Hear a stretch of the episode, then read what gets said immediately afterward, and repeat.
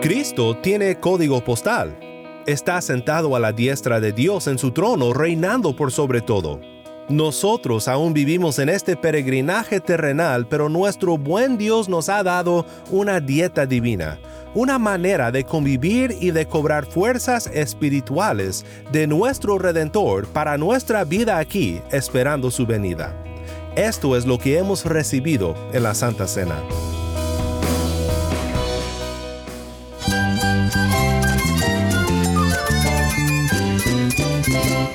Cristo es la esperanza. Cristo es mi Señor y mi Salvador. Cristo ha transformado mi vida. Cristo es la viña. Separado de Él, nada puedes hacer. Cristo es el camino, la verdad y la vida. Jesús es mi todo. El único descanso, la única paz verdadera es con Jesucristo. Estás escuchando a El Faro de Redención, Cristo desde toda la Biblia para toda Cuba y para todo el mundo.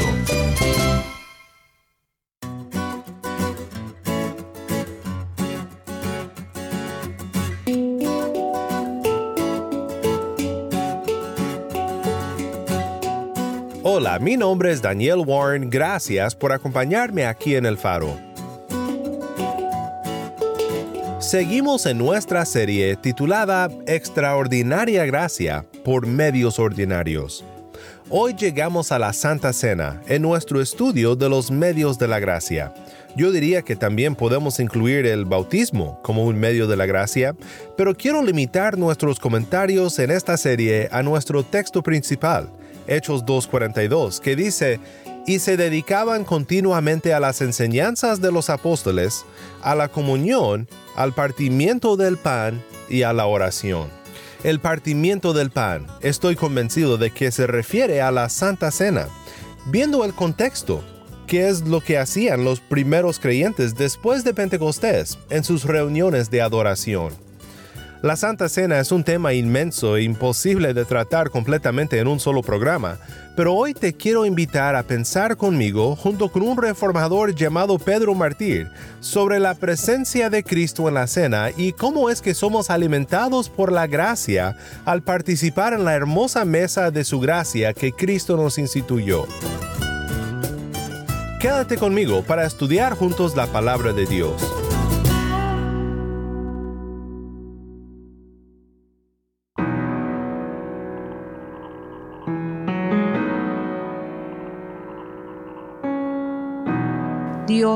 Dios, mío eres tú.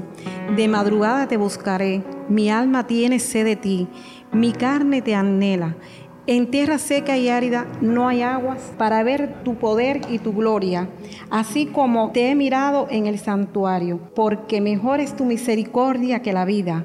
Mis labios te alabarán, así te bendeciré en mi vida. En tu nombre alzaré mis manos, como de meollo y de grosura será saciada mi alma, y con labios de júbilo te alabará en mi boca.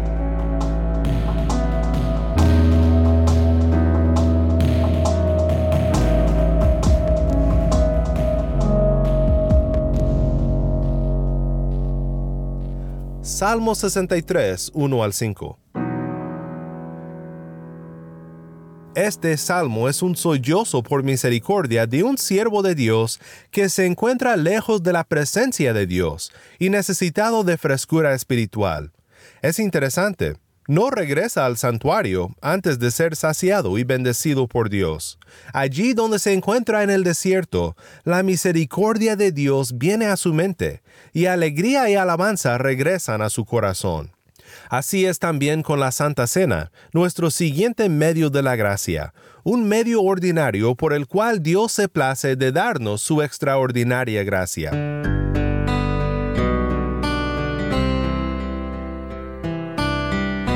Cuando piensas en la Santa Cena o en la comunión, ¿qué es lo que primero se te viene a la mente? Dependiendo de tu trasfondo, tal vez te viene a la mente un rito solemne, sagrado, semanal, en una catedral. O tal vez recuerdas largas semanas de preparación en oración y llamados a arrepentirte de todos tus pecados escondidos, para ser preparado para recibir la cena. pues uno de mis escritores favoritos sobre este tema es el reformador protestante italiano Pedro Martir Bermigli, muchas veces simplemente conocido como Pedro Martir. Es interesante cómo muchas veces pensamos en los reformadores por sus grandes esfuerzos, por ejemplo, en defender las doctrinas bíblicas de la justificación por sola fe y la autoridad de la Biblia, pero muchas veces no pensamos en todo lo que hicieron en el área de los sacramentos. Interesantemente, más fue escrito y debatido sobre la cena que sobre cualquier otro tema en la Reforma protestante. Este es un detalle que muchos protestantes y especialmente los evangélicos suelen olvidar. No solo regresaron los reformadores al número bíblico de los sacramentos, a dos, los únicos dos que Cristo nos dio, bautismo y la Santa Cena, sino que también defendieron la postura bíblica sobre los sacramentos de los errores tanto de Roma como de algunos que reaccionaron al otro extremo de Roma. Pedro Martir se encontraba entre dos posiciones populares en su día sobre la cena. Por un lado, la posición de Roma que decía que los elementos del pan y del vino se convierten en la misma sangre y carne de Cristo. A esta perspectiva se le llama transubstanciación. Por otro lado estaba el punto de vista de que nada pasa en la cena más que una conmemoración de la muerte de Cristo, un momento en el cual simplemente recordamos lo que Él hizo por nosotros. ¿Qué debemos de entender sobre la Santa Cena? ¿Qué pasa cuando la celebramos? ¿Y cómo es un medio de la gracia? Pues Pedro Martir cree, y esto es excelente, que la cena responde a tres deseos de los hombres. Estos tres deseos son larga vida, reconciliación con Dios y armoniosa comunión los unos con los otros. Y en la cena Dios ha provisto el cumplimiento de estas tres necesidades tan fundamentales. La cena es una dieta saludable, dice Pedro Martir, reabre la memoria del sacrificio de Cristo para nosotros con el fin de asegurarnos de nuestra reconciliación con Dios. Esto es lo que nos une. Este sacrificio nos une cuando celebramos la cena. Ayer hablamos de esto, de la comunión de los santos y de cómo esto se refleja en la celebración de esta cena. Recuerda, como dijo uno, te conocí antes, te conocí en el pan. Pues Pedro Martir dice que los muchos que participan del pan son unidos al hacerlo como innumerables granos de trigo. Martir observa que la mayoría de las personas desean la bondad de Dios y su favor, y si no están seguros de haber recibido su favor, es una tormenta diaria a la conciencia. La cena nos asegura del favor de Dios porque nos trae a la memoria la muerte de Cristo por nosotros.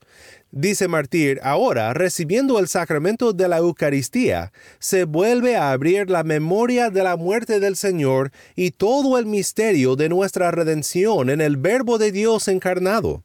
Se renueva nuestro reconocimiento del pacto de Dios y se nos ofrece comunión con Cristo y el perdón de pecados por su sacrificio dado en el altar de la cruz. Esto me recuerda a lo que dijo Thomas Boston cuando dijo sobre la Santa Cena, ¿acaso no es suficiente para asegurarte de la sangre del pacto eterno? ¿Acaso no fue hecho con la misma sangre de Dios, el pacto en el cual Dios se ofrece como tu Dios? He aquí la sangre del pacto, y ya no dudes más de ser bienvenido pues hasta ahora puede ser que notes cómo habla Pedro Martir de la memoria de lo que Cristo hizo, y es muy cierto, no negamos que una gran parte de lo que hacemos al celebrar la cena es recordar. Pablo nos da las palabras de institución en 1 Corintios 11, donde dice, empezando en el versículo 23, porque yo recibí del Señor lo mismo que les he enseñado, que el Señor Jesús la noche en que fue entregado tomó pan, y después de dar gracias lo partió y dijo, esto es mi cuerpo, que es para ustedes. Hagan esto en memoria de mí. De la misma manera, tomó también la copa después de haber cenado, diciendo, Esta copa es el nuevo pacto en mi sangre. Hagan esto cuantas veces la beban en memoria de mí. Porque todas las veces que coman este pan y beban esta copa, proclaman la muerte del Señor hasta que Él venga. La Santa Cena se hace en memoria de Cristo es un memorial y también una proclamación visible del Evangelio. Pero es más que esto. Cristo lo dijo, esto es mi cuerpo. En latín, hoc est corpus meo, la frase más debatida en la Reforma protestante respecto a la verdadera naturaleza de la Santa Cena. Algunos toman esta frase de Jesús, lo que él dijo en el aposento alto cuando instituyó la cena, y de allí concluyen que el pan y el vino, de manera misteriosa, se convierten en el mismo cuerpo y la misma sangre de Cristo. Esto, como dijimos anteriormente, se llama transubstanciación, la posición de la Iglesia Católica Romana. Por otro lado, y creo que es debido en gran parte a sobrecorregir este error, los memorialistas creen que esto es un símbolo de mi cuerpo, es lo que Cristo quiere decir. Pues, ¿qué haremos con esto? Pues Pedro Martir da una ilustración que nos ayudará a comprender lo que es una vía media y realmente, según mi parecer, la interpretación correcta de lo que sucede en la Santa Cena. Dice Martir, ahora en cuanto concierne el cuerpo de Cristo, lo cual niego que está presente, por eso se quejan tanto de mí, quiero decir algo abiertamente para explicarme. Si te preguntara por qué afirmas la presencia tal como tú lo imaginas, creo que me dirás, para que el cuerpo y la sangre de Cristo sea unida a nosotros. Pero y aquí está la respuesta de Pedro Martir, ya que toda la obra de esta unión es celestial y espiritual, esta presencia física para la cual argumentas tan fervientemente relacionada a la ubicación no es necesaria en lo absoluto. ¿Qué necesidad hay de contacto físico o de que los lugares estén cerca? Dime esto, dice Martir, ya que las sagradas escrituras declaran no solo que hemos sido unidos con Cristo, sino que también somos miembros de nuestros hermanos, todos hechos un mismo cuerpo, ¿acaso no afirmas que somos miembros y hermanos de los fieles en España, Italia, Alemania y Francia? Sé que no niegas esto. Entonces, si separación de lugares y de contacto físico es algo imposible en este caso, ¿por qué niegas que somos realmente unidos a Cristo, sin su presencia física? Ahora, solo para aclarar lo que Martir dice, ¿ves lo que está diciendo aquí? Podemos decir somos un solo cuerpo en Cristo y aún así ser separados por fronteras y mares. Tú y yo podemos disfrutar de comunión como hermanos en Cristo, aunque no estamos juntos presentes en el mismo lugar. Yo te hablo por este micrófono, tú me escuchas por una bocina. Pero no dejamos de ser un solo cuerpo. Mártir luego da el ejemplo de una pareja separada por un tiempo cuando uno está de viaje. Siguen unidos y pueden ser fortalecidos en su unión sin estar físicamente presente. Es el espíritu que nos hace convivir en el pan. Un solo pan, un solo cuerpo. Esto lo vimos ayer, pero también convivimos de manera muy real y muy especial con Cristo cuando comemos el pan y tomamos el vino. Convivimos con Cristo mismo. Esto es mi cuerpo, pero es por la obra del Espíritu. ¿Y cómo puede ser de otra manera? Cristo tiene código postal. Está sentado a la diestra de Dios en su trono, reinando por sobre todo. Nosotros aún vivimos en este peregrinaje terrenal, pero nuestro buen Dios nos ha dado una dieta divina, una manera de convivir y de cobrar fuerzas espirituales de nuestro Redentor para nuestra vida aquí, esperando su venida. Esto es lo que hemos recibido en la Santa Cena. Escucha cómo un mártir explica lo que Cristo hace para nutrirnos en la cena. Dice, tal como el pan y el vino, los cuales alimentan el cuerpo, son dados exteriormente al que participa, así también verdaderamente se le permite a sus mentes comer el cuerpo y la sangre de Cristo por la fe, dados por nuestra redención para que a toda la persona, interiormente y también exteriormente, se le restaure la más grande felicidad. Esta es la única manera de comer el cuerpo y la sangre de Cristo dado por nuestra redención que las escrituras conocen y permiten, es decir, comprender por una fe firme y constante que Jesús, el Hijo de Dios, nuestro Señor y Salvador, dio su cuerpo en la cruz y derramó su sangre por nosotros, y que por medio de esto nos ha abrazado a los que le fuimos dados por el Padre y nos ha unido e incorporado a sí mismo, de forma que Él es nuestra cabeza y nosotros carne de su carne y hueso de sus huesos, mientras Él permanece en nosotros y nosotros en Él. Mártir continúa y dice, en esto se encuentra todo el poder y la razón de esta comida y bebida, hacia la cual nuestra fe es movida y encendida por una palabra de tres partes. A veces, por dentro, cuando el Espíritu Santo por su secreto pero fuerte poder claramente incita nuestras almas para renovar estas cosas en nosotros, para que las abracemos con fe viva y dispuesta O a veces somos movidos al mismo fin por la ayuda de la palabra de Dios, penetrándonos al oírla o leerla. Y finalmente, para proveernos ayuda en toda nuestra debilidad, Cristo añadió pan y vino en la cena como señales por sus palabras e institución se vuelven sacramentos, es decir, instrumentos por los cuales el Espíritu Santo enciende fe en nuestras mentes, para que seamos espiritualmente, pero verdaderamente, alimentados y sostenidos por su carne y por su sangre. Pues tres maneras oíste de fortalecer nuestra fe.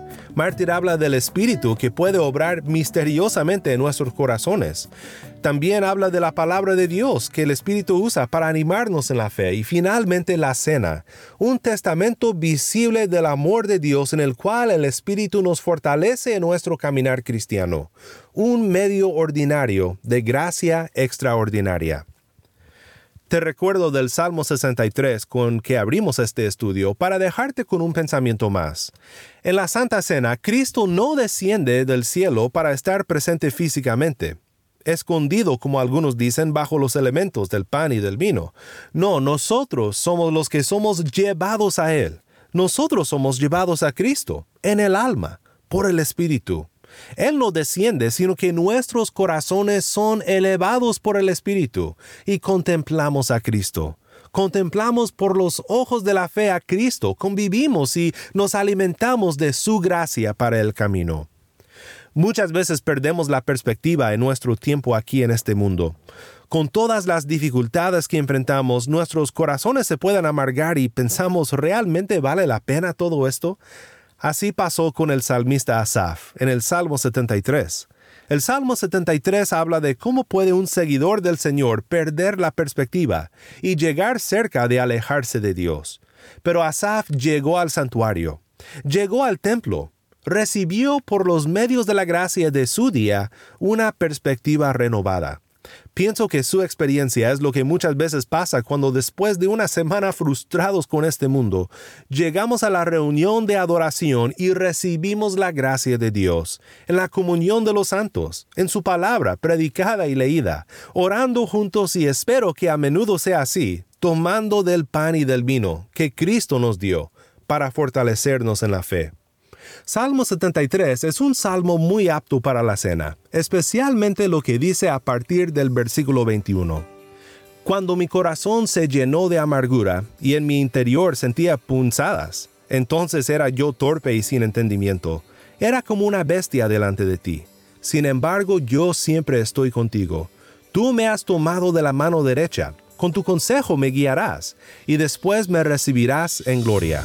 ¿A quién tengo yo en los cielos sino a ti? Fuera de ti, nada deseo en la tierra. Mi carne y mi corazón pueden desfallecer, pero Dios es la fortaleza de mi corazón y mi porción para siempre. Porque los que están lejos de ti perecerán. Tú has destruido a todos los que te son infieles. Pero para mí estar cerca de Dios es mi bien.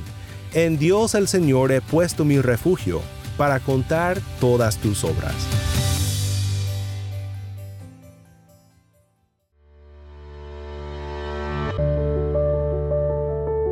Juntos para terminar. Padre Celestial, hay muchas cosas en tu palabra que seguimos conociendo y que aún no comprendemos. Gracias por los medios de tu gracia por las cuales prometes fortalecernos en Cristo y en nuestro caminar contigo.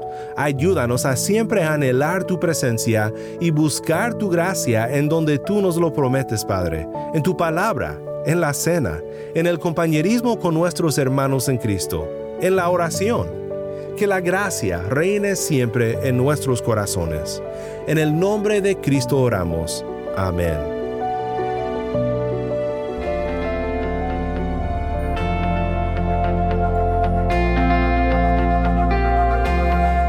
Faro de Redención como programa radial fue ideado para Cuba, pero ha crecido a un nivel global y si estás en sintonía fuera de Cuba, te agradezco por pasar estos tiempos con nosotros estudiando temas que nos fortalecen en nuestro caminar cristiano. ¿Tienes una historia que contarnos sobre cómo el faro de redención está impactando tu vida? Mándanos un correo electrónico a ministerio Nuevamente nuestro correo electrónico ministerio arroba el O si te es más fácil, puedes enviarnos un mensaje de voz en WhatsApp. Nuestro número es 1786-373-4880. Nuevamente nuestro número de WhatsApp 1786-373-4880. Y no olvides que también nos puedes seguir en las redes sociales, en Facebook, Instagram y Twitter. Solo busca el faro de redención.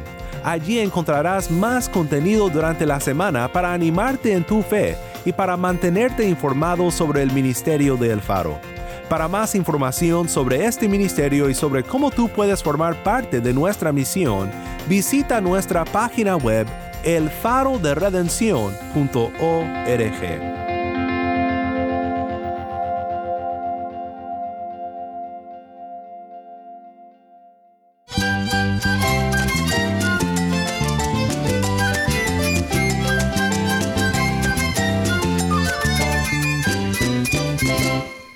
nombre es Daniel Ward. Te invito a que me acompañes mañana en esta serie Extraordinaria Gracia por Medios Ordinarios. La luz de Cristo desde toda la Biblia para toda Cuba y para todo el mundo, aquí en el Faro de Redención.